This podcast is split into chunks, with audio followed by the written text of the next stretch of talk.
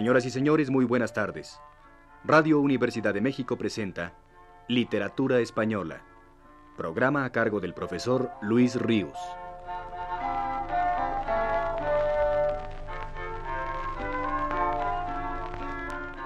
Con ustedes el profesor Luis Ríos. En las tres últimas pláticas nos ocupamos de la renovación poética que el siglo XVI trajo a la literatura española y en particular tratamos de la obra de Boscán y de Garcilaso de la Vega. Vamos hoy, sin casi otra cosa que hacer que leer poemas, a recordar a los principales autores que siguieron el nuevo curso abierto por los dos poetas mencionados al río de nuestra lírica. Ya dijimos entonces que salvo un número muy reducido de poetas castellanos encabezados por Cristóbal de Castillejo que se aferraron a la métrica tradicional, todos los poetas contemporáneos del toledano y del barcelonés, y con más razón los nacidos años después de ellos, adoptaron las combinaciones métricas y rítmicas que éstos tomaron de la poesía italiana para utilizarlas en lengua española. Sería pues casi interminable intentar una relación completa de todos ellos escojamos a unos cuantos nada más. El triunfo de esa nueva poesía coincidió con el esplendoroso comienzo del reinado de Carlos V, su extensión con el momento en que dicho monarca llega a la cumbre de su poder y de su gloria, y en que se vislumbra la posibilidad de reducir a su mano el gobierno universal. El poeta que nos dejó constancia lírica de ese momento fue Hernando de Acuña, vallisoletano, que como Garcilaso antes siguió un tiempo la carrera de las armas junto al emperador. A él dedicó este soneto.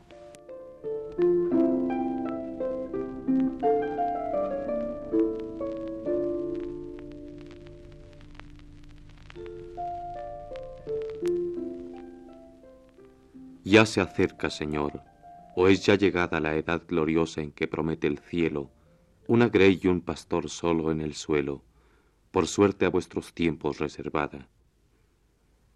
Ya tan alto principio en tal jornada os muestra el fin de vuestro santo celo, y anuncia al mundo, para más consuelo, un monarca, un imperio y una espada.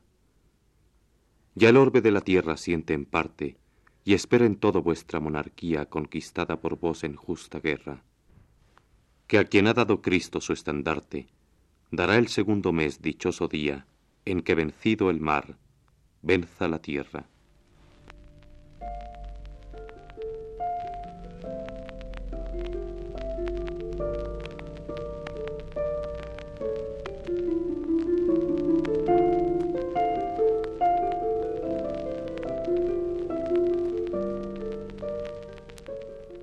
Pero ya decíamos el viernes pasado hasta qué punto se identificaron o coincidieron la castellanización de los metros italianos con la exaltación del tema del amor que halló en ellos el vehículo de expresión perfecto. Hernando de Acuña no fue de ninguna manera una excepción a esto, y compuso muchos poemas de tal inspiración. Este soneto, por ejemplo.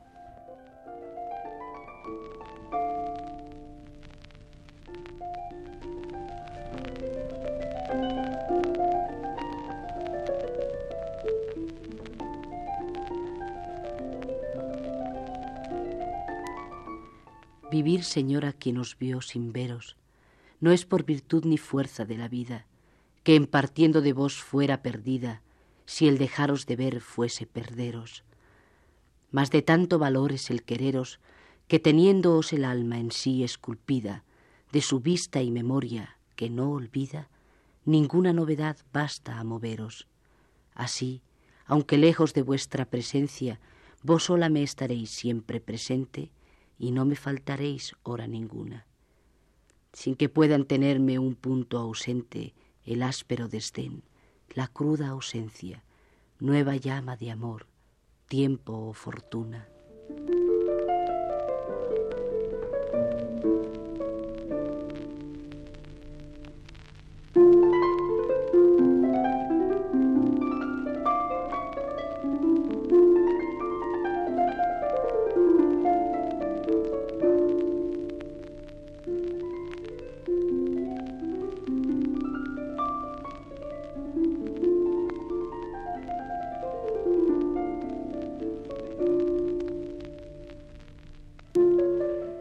Todos los poetas a los que hoy vamos a referirnos, ninguno alcanzó una expresión amorosa tan permanente como Gutiérrez de Cetina. La vida y la muerte de este poeta sevillano nacido en 1520 están estrechamente ligadas a México, pues aquí vino a vivir en el año de 1546 y aquí murió en la ciudad de Puebla, probablemente en 1557, a consecuencia de una herida con que culminó un incidente por unos amores. La fama de Gutiérrez de Cetina se debe a un solo poema, El Madrigal, cuya fortuna corre parejas con el más afortunado poema que cualquier poeta haya escrito en lengua española y en todos los tiempos. Y esta fortuna no es inmerecida, pues no cabe mayor sencillez en perfecta armonía con un hondísimo sentir que la que existe en estos versos.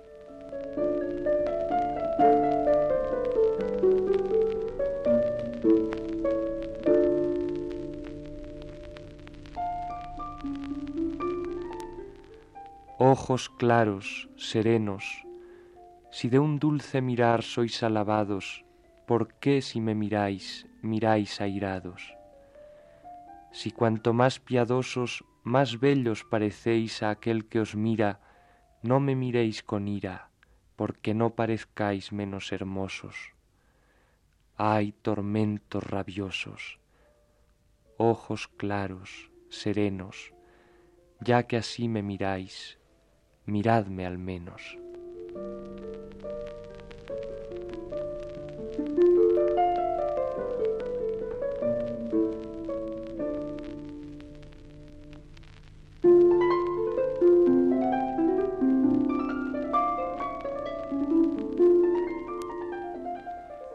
Fue seguramente el madrigal el molde poético que mejor sintió Gutiérrez de Cetina.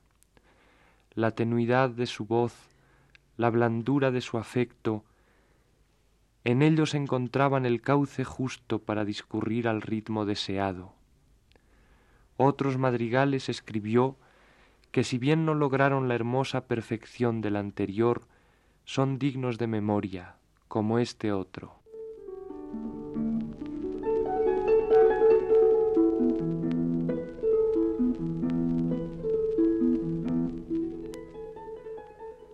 Cubrir los bellos ojos con la mano que ya me tiene muerto, cautela fue, por cierto, que ansí doblar pensaste mis enojos, pero de tal cautela harto mayor ha sido el bien que el daño, que el resplandor extraño del sol se puede ver mientras se cela.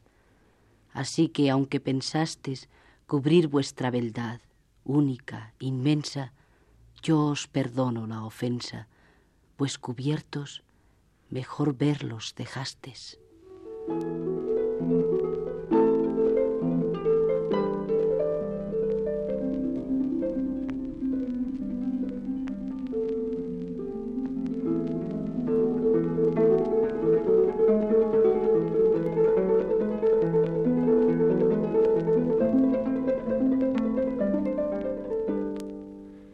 También fue para Gutiérrez de Cetina como para todos los imitadores o continuadores de Garcilaso, la forma poética cumplida por excelencia, el soneto, en los que compuso, como en general en toda su obra, algunos de sus contemporáneos, entre ellos nada menos que Fernando de Herrera el Divino, creían notar que les faltaba espíritu y vigor, objeción idéntica a la que posteriormente pondrá la poesía del sevillano el conceptista Saavedra Fajardo, el cual lo tildó de afectuoso y tierno, pero sin vigor ni nervio. Con todo, el oído nuestro percibe con íntima delectación la delicada dicción, el armonioso fluir de la voz enamorada de este poeta paisano de Gustavo Adolfo Bécquer, tan cercano a Garcilaso. He aquí un soneto suyo.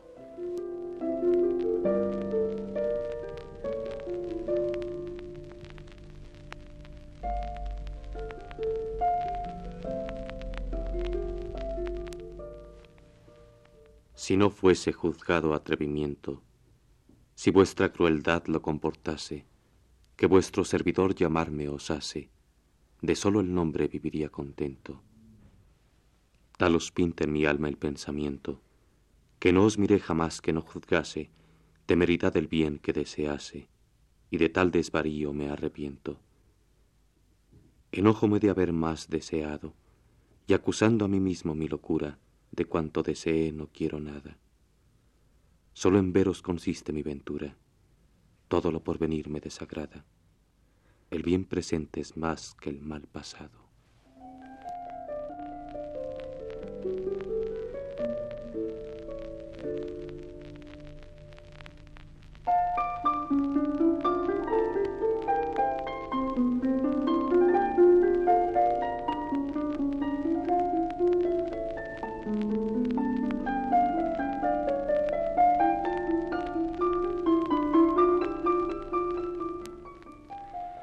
Italianizante no sólo a través de la lectura de Garcilaso, sino porque vivió en Italia durante su mocedad y asimiló profundamente la cultura y el idioma italianos, fue Francisco de Figueroa, nacido y muerto en Alcalá de Henares, respectivamente en 1536 y 1617. Fue, pues, de la misma patria que Cervantes y estrictamente contemporáneo suyo cultivó sobre todo la ficción poética pastoril, asimismo introducida por Garcilaso, en canciones y églogas que gozaron de mucho éxito en su tiempo. Oigamos un fragmento de una de sus canciones.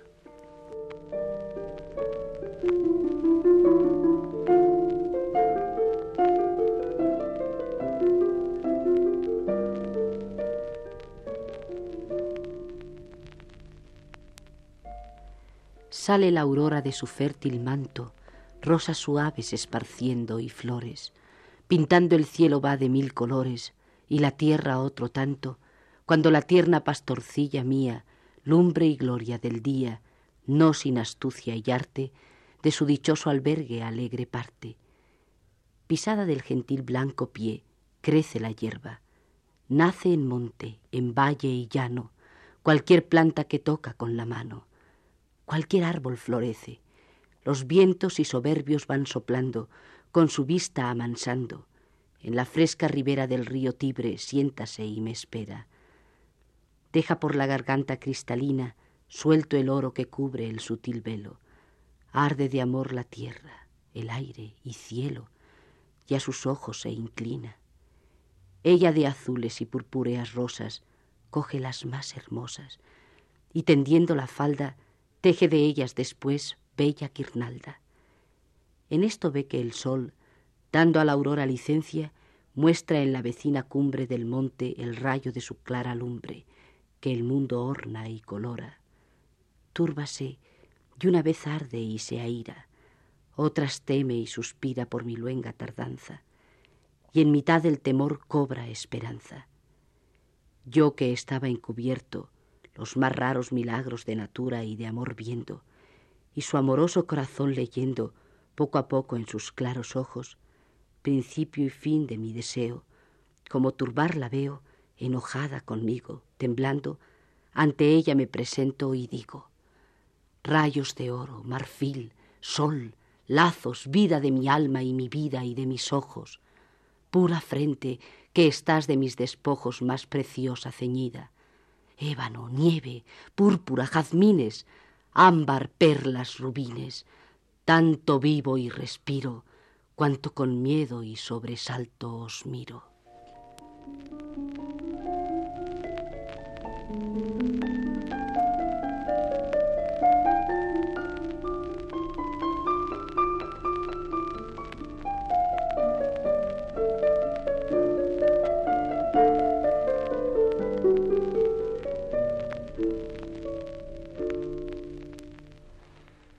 La cercanía de sus composiciones líricas a algunas de Garcilaso es a veces extrema. Así lo advertimos, por ejemplo, en las estancias, en las que además de otras simpatías y pocas diferencias, hallamos evocado aquel estribillo garcilasesco de salid sin duelo lágrimas corriendo.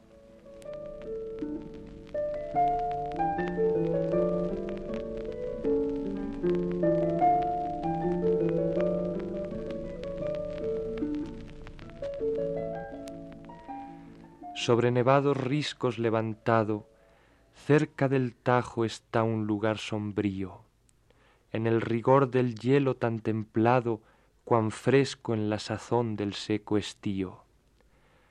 Adonde de tristeza acompañado, al son del agua del corriente río, tan dulcemente Tirsi se quejaba, que los peñascos duros ablandaba. Mil veces de morir determinado, los ojos enclavados en el cielo, su grave desventura contemplando, con lágrimas regando el verde suelo, tan ardientes suspiros arrancando que encendieran el más helado hielo. Resistir no pudiendo a dolor tanto, así soltó la rienda al triste llanto. Después que de mis ojos se apartaron aquellos que la luz vuelven oscura, ni yo puedo vivir, pues me dejaron, ni quiero aunque pudiese tal locura.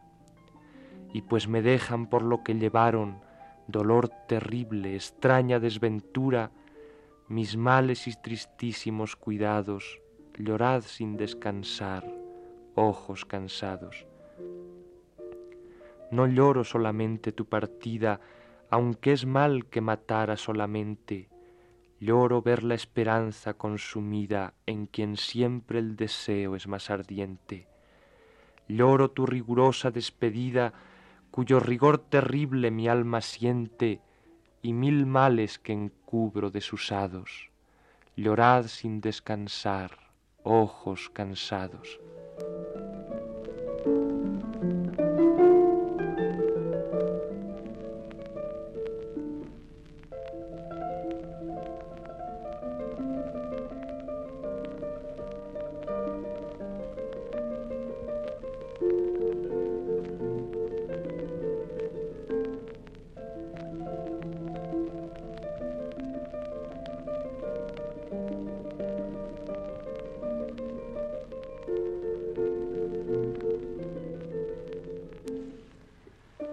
Por último, recordemos hoy a Francisco de Aldana, el poeta extremeño nacido en 1537, autor de magníficos sonetos y epístolas, entre las cuales sobresale la dirigida a su amigo y coterráneo Arias Montano sobre la contemplación de Dios y los requisitos de ella. Escuchemos el principio.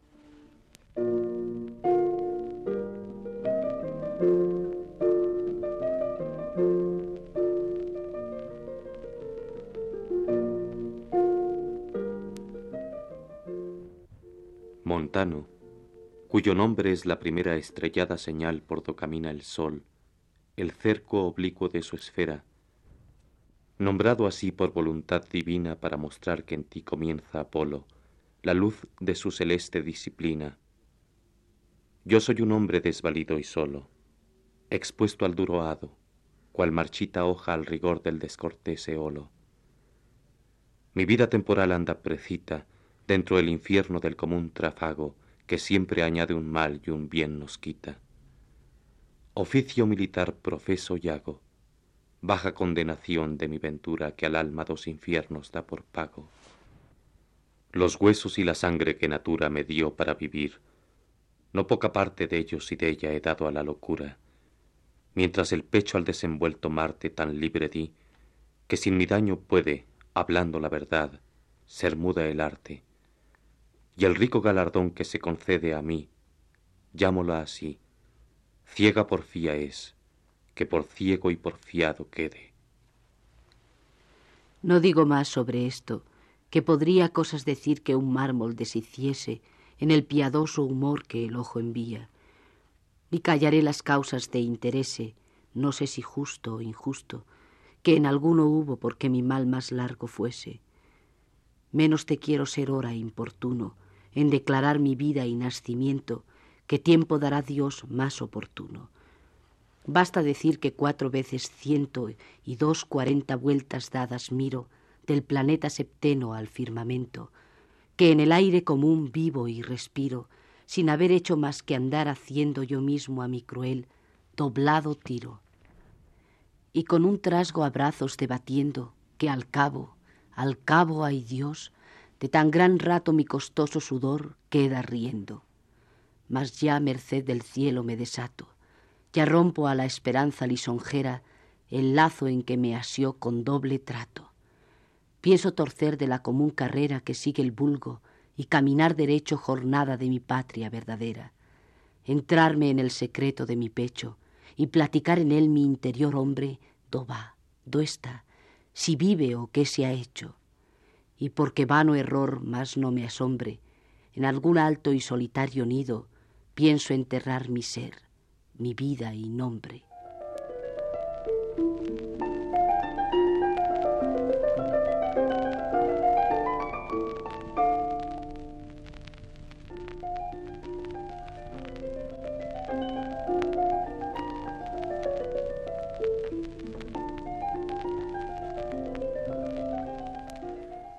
El surco abierto por Garcilaso de la Vega recibió de manos de los cuatro poetas que hemos conocido hoy semillas que tan bellamente fructificaron, aún había de recibir otras muchas más, y lanzadas por poetas de dimensión más vasta, de resonancia más honda, de luz más pura.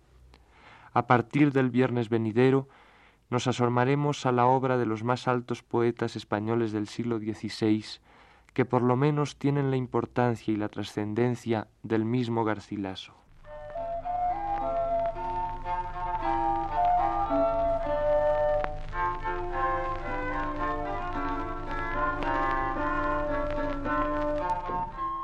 Radio Universidad de México presentó Literatura Española, el programa a cargo del profesor Luis Ríos.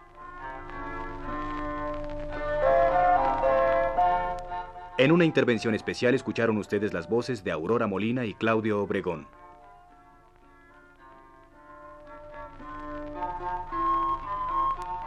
Agradecemos a ustedes la atención prestada y les invitamos a escuchar el siguiente de esta serie, el mismo día y hora y a través de estas frecuencias.